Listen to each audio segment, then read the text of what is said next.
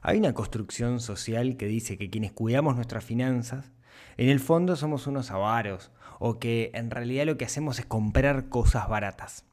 Hoy vamos a ver que no se trata de eso, justamente se trata de todo lo contrario. Un, dos, tres, cuatro.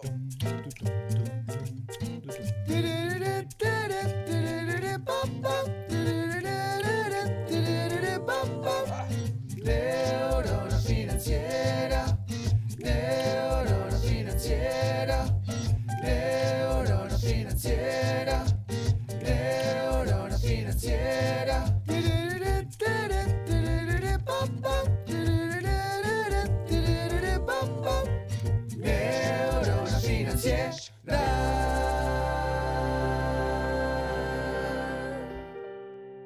Días, tardes, noches para todos. Bienvenidos a un nuevo episodio del podcast de Neurona Financiera. Mi nombre es Rodrigo Álvarez, soy quien los va a acompañar durante este ratito, como todos los miércoles, para que hablemos de algo relacionado a finanzas, pero que tiene a las personas en el medio, no el dinero. Para que hablemos de cómo tenemos que desarrollar nuestras habilidades financieras para ser cada vez más felices. Y justamente de eso vamos a hablar el día de hoy. Primero, eh, recomendación, suscríbanse a Neurona Financiera, entren a neuronafinanciera.com y por ahí les va a aparecer un cartelito para suscribirse. Suscríbanse porque seguramente se venga alguna novedad a futuro. ¿sí? Así que recomendación, estén suscritos porque por ahí se van a enterar de primera mano de qué estoy hablando. Bueno, Hoy eh, tengo un tema que es interesante, tengo un pequeño guion que lo tengo acá delante de mis ojos y a medida que escribía decía, "Wow, qué, qué- qué- qué interesante esto que quiero hoy charlar con, con todos ustedes. Como casi todos los podcasts, como casi todos los episodios, comienza en mi caso con, con una historia o con algo que me pasó. Ustedes notarán, quienes escuchan el podcast desde hace ya casi tres años, notarán que todos los episodios tienen una parte de anécdota. me- yo tengo como una guía editorial que dice qué es lo que tengo que, de qué hablar, pero usualmente no la respeto porque me pasan cosas, esas cosas despiertan mis ideas y quiero contarles esas ideas que llegan a mí a medida que, eh, que, suceden cosas, ¿no? esas reflexiones que hago y el podcast es como una reflexión en voz alta, como quien dice. Y hoy les quiero contar una historia de una mesa. Y ustedes dirán, ¿qué tiene que ver las finanzas personales con una mesa? Bueno, denme un segundito que les cuento. La cuestión es que el otro día mm, me hice con una mesa. En realidad ma- mandé a hacer una mesa a medida. ¿sí? Una mesa hermosa. Y, la gente que me hizo la mesa, mis, amigos de, MTL Muebles, la compartieron, hicieron un videito sobre esa mesa. Ahora entramos un poco en detalle de la mesa, pero hicieron un videito y lo subieron a, Instagram. Hicieron un reel, lo subieron a Instagram y yo lo compartí. ¿no? Eh, y es una mesa hermosa. Ahora les voy a contar de qué se trata y por qué una mesa es especial. Y alguien me, me contesta, pa, así, ¿no? Un mensaje, pa. Eso te va a haber salido un huevo. Viste que en Mercado Libre hubieras conseguido mesas mucho más baratas. Y es válido. Es un mensaje totalmente válido. Es verdad. Existen cosas muchísimo más baratas o más económicas que esa mesa. Pero ahora- y acá hay una reflexión que es re interesante. Y, me parece que- que todos tenemos que tener esto como, como bien claro, ¿no? Esa visión de yo cuido el dinero, entonces compro cosas que son más baratas, ¿no? El consumo inteligente es comprar barato. Entonces, vamos a poner un poco de contexto. Primero, yo, Rodrigo, persona, ¿no? Recuerden, yo siempre digo, las finanzas personales giran en torno a las personas. A mí me encanta la madera, pero me encanta la madera. Yo crecí en una carpintería, yo jugaba con madera, mientras mis amigos jugaban con soldaditos, mientras amigos, mis amigos jugaban con eh, G.I. Joe, no saben, nuevas generaciones no saben ni de qué estoy hablando, yo jugaba con maderitas. ¿sí? Mis juguetes eran maderas. Eh, mi padre, yo creo que lo conté en alguna oportunidad, tenía como segundo trabajo la carpintería, es un, un gran dotado en esto de hacer cosas manuales. Yo lamentablemente no tengo ese don, no, no, no tengo, yo siempre digo que repetí jardinera por manualidad, pero me encanta la madera, adoro la madera. Y de hecho tengo amigos con los cuales nos mandamos fotos de cosas de madera a ese nivel. ¿Sí? Martín, un abrazo grande.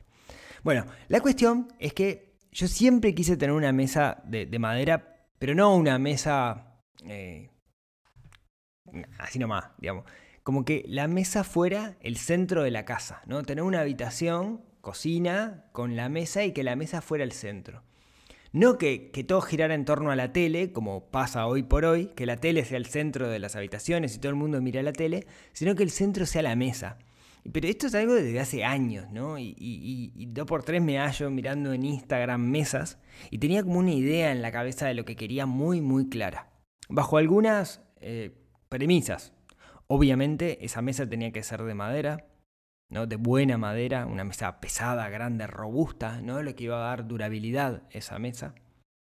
Tenía que ser grande, pero no cualquier tamaño, sino una medida específica en función de la habitación donde iba a poner la mesa. Eso hacía que el tamaño ideal o tenía mucha suerte o, o lo conseguía o me la mandaba a hacer a medida tenía que ser grande también, teniendo en cuenta que si el día de mañana crece la familia, o tengo invitados, o mis hijos tienen pareja y vienen con las parejas, que pudiéramos entrar en la mesa, cosa que no me gusta es cuando tenés que meter una mesa auxiliar, porque no entran todos en la mesa, o la mesa de los chiquitos y la mesa de los grandes, no, yo quería una mesa donde entrara todo el mundo, ¿no?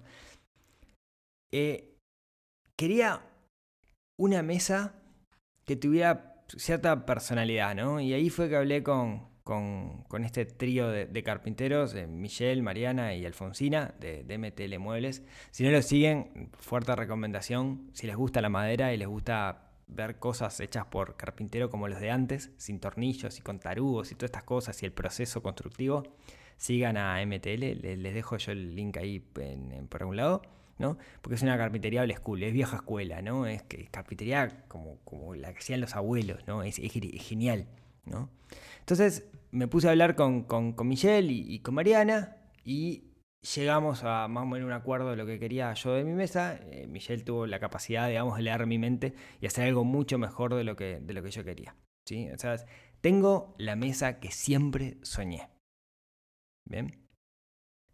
Ahora, viene el comentario en Mercado Libre.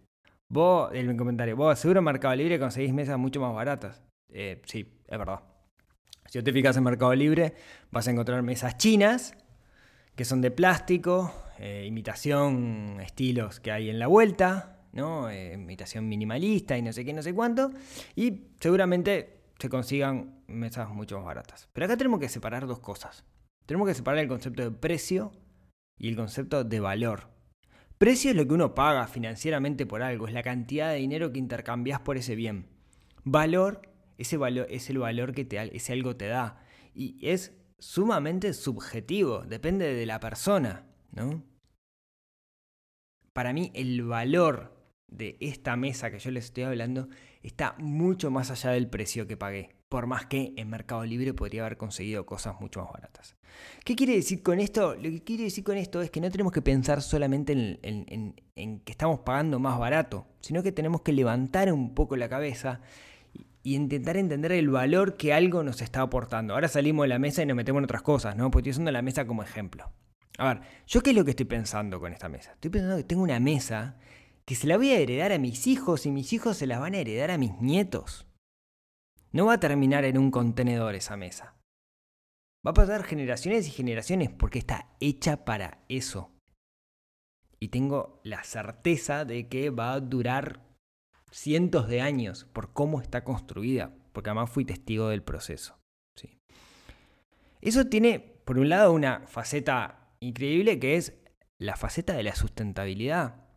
O sea, y acá Inés, si estás escuchando, Inés Tiscornia, que es la, la, paladina de la justicia de la sustentabilidad en este país, que siempre está hablando de cómo tenemos que tener en cuenta la sustentabilidad cuando, sustentabilidad cuando consumimos, Acá estamos hablando de algo que no va a terminar tirado en una volqueta.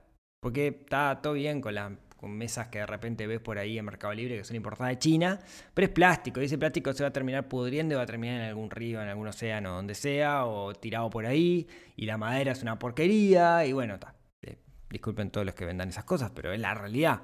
No te va a durar 100 años. ¿sí? Entonces ahí hay un factor enorme. Y ni hablar, ni hablar, y esto lo estoy pensando mientras le digo, la huella de carbono que tiene, porque eso vino en un barco desde China, consumiendo combustibles fósiles, etc. Yo acá estamos hablando de algo con madera local, de una madera que se consigue acá, y además estamos moviendo una cadena productiva que está en nuestro país. ¿Ven lo que me refiero con el valor que está aportando? No tiene plástico, no, no es melamínico, ¿no? es madera de verdad. Tiene el color que yo quería, el color que quería que combina con el resto de los muebles que hay ahí. Eh, y tiene un montón de, imperfecciones que son las que lo hacen perfecta y única. ¿no? Vale muchísimo más de lo que pagué por ella. Muchísimo más. Es una mesa única que no va a haber otra igual. Ahora me salgo de la mesa. ¿Sí? Pero lo que quería era que vieran que no todo está asociado al precio, sino está asociado al valor que las cosas nos dan. ¿Podría haber conseguido una mesa más barata? Sí, sin duda, mucho más barata. Pero no tenía, no me iba a dar este valor y no tenía todo este pienso. Entonces, toda esta intro, hablando de mi mesa, era en realidad para derribar dos mitos. Dos mitos que tenemos arraigados en nuestra cabeza. Hay mucho más, pero hay dos que tenemos súper arraigados, que es lo que asociamos con esto de, eh, de las finanzas, ¿no? de cuidar el, el dinero. El primero, el primer gran mito es que cuidar nuestras finanzas es comprar lo más barato posible. Cuidar nuestras finanzas es comprar barato. Punto. ¿Sí? Y yo no estoy de acuerdo. Para nada estoy de acuerdo. ¿Sí? Comprar cosas baratas muchas veces tiene sentido. O sea, si tengo el mismo producto y en un lado sale 10 y en otro lado sale 7, obviamente prefiero comprarlo en el lugar donde sale 7, porque es el mismo producto. Ahora, cuando estamos hablando de productos distintos, usualmente, no siempre, pero usualmente, esa diferencia de precios tiene un fuerte arraigo en la calidad. No siempre. Muchas veces no es calidad, sino lo que estás pagando es marca. Y quizás esa marca que estás pagando es porque te la metieron, es un sobreprecio que te están cobrando por toda la publicidad que están haciendo. Pero en este caso, en este caso particular, no es marca. ¿sí? Entonces muchas veces, muchas veces, cuando gastamos mm, menos, en realidad lo que estamos haciendo es, de alguna manera, haciendo que eh, eso que compramos se nos va a romper y vamos a estar gastando más en el largo plazo. Lo que quiero decir, a veces comprar barato implica comprar mal y tener que comprar muchas veces. En el ejemplo de la mesa, si yo tengo una mesa que me va a durar 10 años contra una mesa que me va a durar 200 años, me quedo con la mesa que va a durar 200 años. ¿Sí? ¿Por qué? Porque en la larga estoy gastando, estoy gastando menos. Porque no voy a tener que estar cambiando la mesa cada dos minutos cada 10 años o lo que sea. ¿sí? Entonces, gastar más, nos hace gastar barato muchas veces nos hace gastar más en el largo plazo. En algunos casos, inclusive, gastar barato puede hacer que se dañe nuestra, nuestra integridad. Mira, acá les pongo un ejemplo que no tiene nada que ver. Para salir de la mesa. Eh, saben que ustedes saben, y si no saben, les cuento, a mí me gusta mucho patinar. ¿Sí? andar en patines roller skate, estos de, de, ruedas en línea. ¿sí? Ya hace unos cuantos años que patino, aunque ahora estoy muy alejado de, las ruedas, pero, pero hace unos cuantos años que patino. Y cuando, cuando empecé a patinar, me compré unos patines baratos para ver si me gustaba. Y me duraron no sé, seis meses y empezaron a hacer ruido por todos lados, este, eh, las ruedas, los rulemanes se trancaban, tenía que estar limpiando los rulemanes. Cuando me di cuenta que realmente me gustaba patinar, me compré unos patines mucho más caros. ¿sí? Tenía, en, los primeros patines que me compré, es una marca genérica, una marca, uno Oxelo, que es una marca de Decathlon, y, cumplieron su rol, pero me duraron seis meses, un año a reventar, se venía regalando. Y después me compré unos patines franceses, que son una marca que se llama Seba, obviamente muchísimo más caro y conseguirlos por acá también. Pasaron 10 años y sigo teniendo exactamente los mismos patines. Y funcionan perfecto. Ven, ¿no? Eh, cómo, el hecho de haber comprado algo en el, en el, en el pensando en el largo plazo, hizo que en el tiempo ahorrara dinero. No solo eso, sino integridad. Porque los patines, cuando usaba los, los otros patines, los baratos, me dolía todo. Me dolían los tobillos, me dolía la planta del pie, una cosa de locos. Con estos no me duele nada, ¿no? Ese, si quieren, también un ejemplo típico ahí con el calzado. Eh, calzado, vieron que si uno se va a comprar calzado, tenés varios valores. Tenés valores o precios, ¿no? Tenés precios como muy económicos y de repente cosas que decís, ¿what? ¿Cómo puedes estar cobrando esto por, esta zapatilla deportiva, aparte campeón? Bueno, no quiere decir que en este caso que, haya que comprarlo lo súper caro, pero sí usualmente se da que lo súper barato, lo súper barato termina siendo de, mala calidad y te hace mal a la pisada y te termina perjudicando en un montón de aspectos.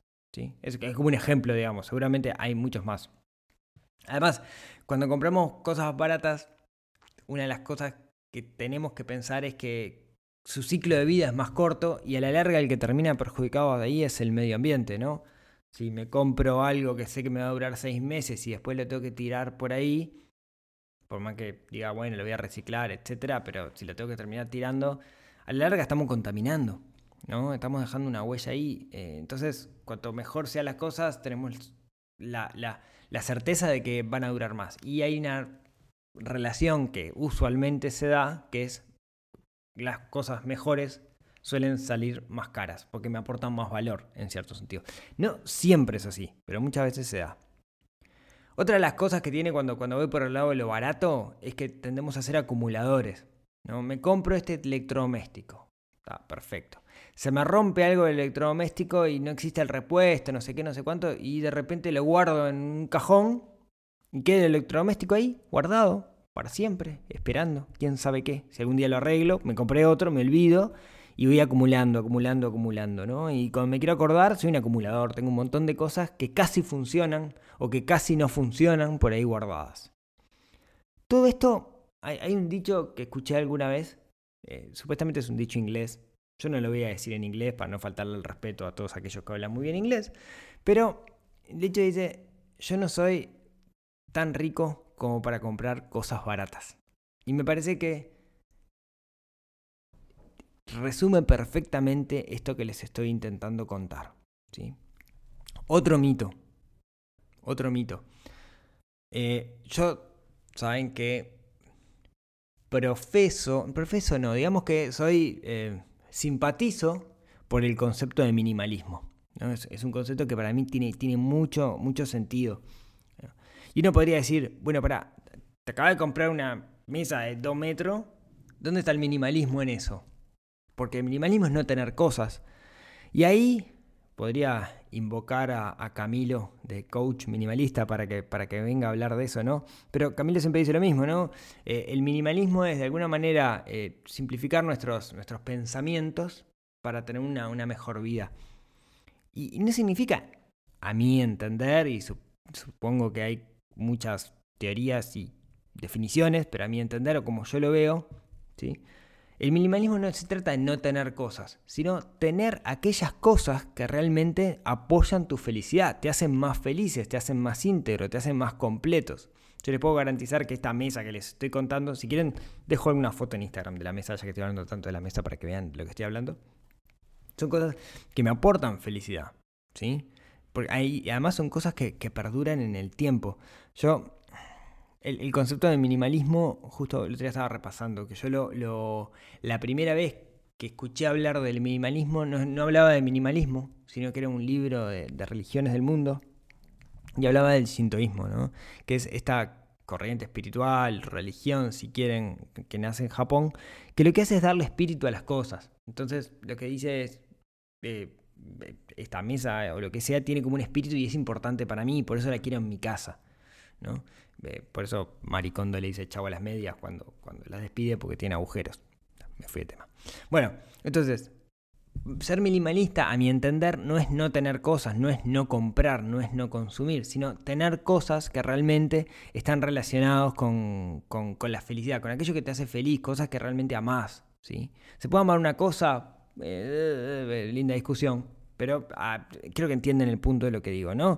De nuevo, como dice Camilo, eh, si quieren pueden, ver el eh, pueden escuchar el episodio que tuvimos con Camilo, hicimos un crossover ahí, no me acuerdo el número, pero busquen minimalismo por ahí en los podcasts de, Neurona. lo que dice Camilo es, lo que hacemos es simplificar nuestros pensamientos para simplificar la vida, ¿no? A mí esta mesa me simplifica mucho la vida, ¿sí?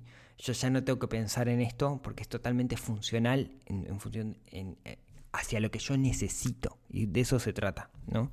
Creo que voy, por esa línea.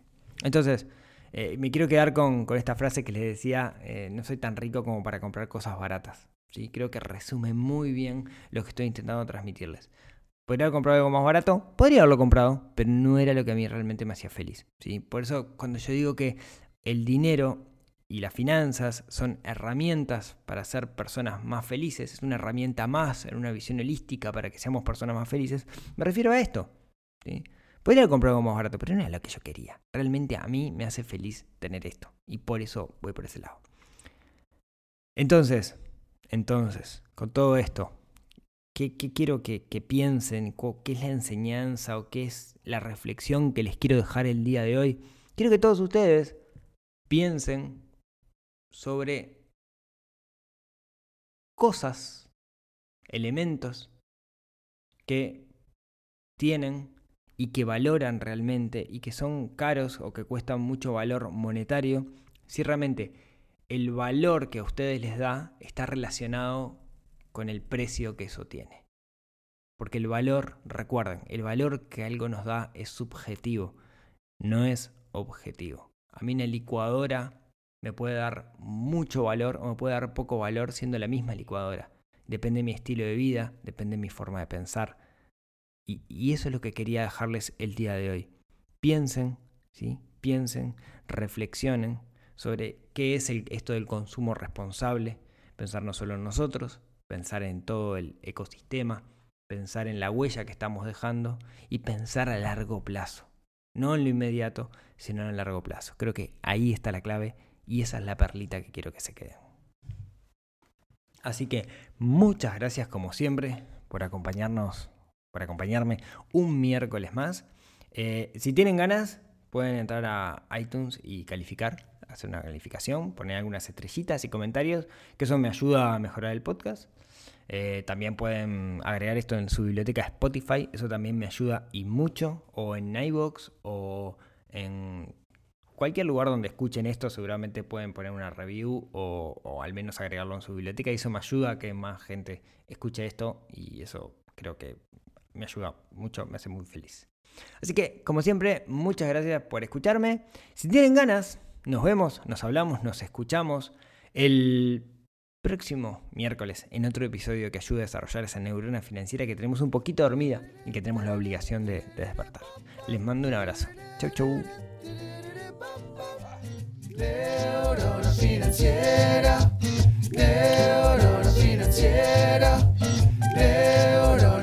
Yeah.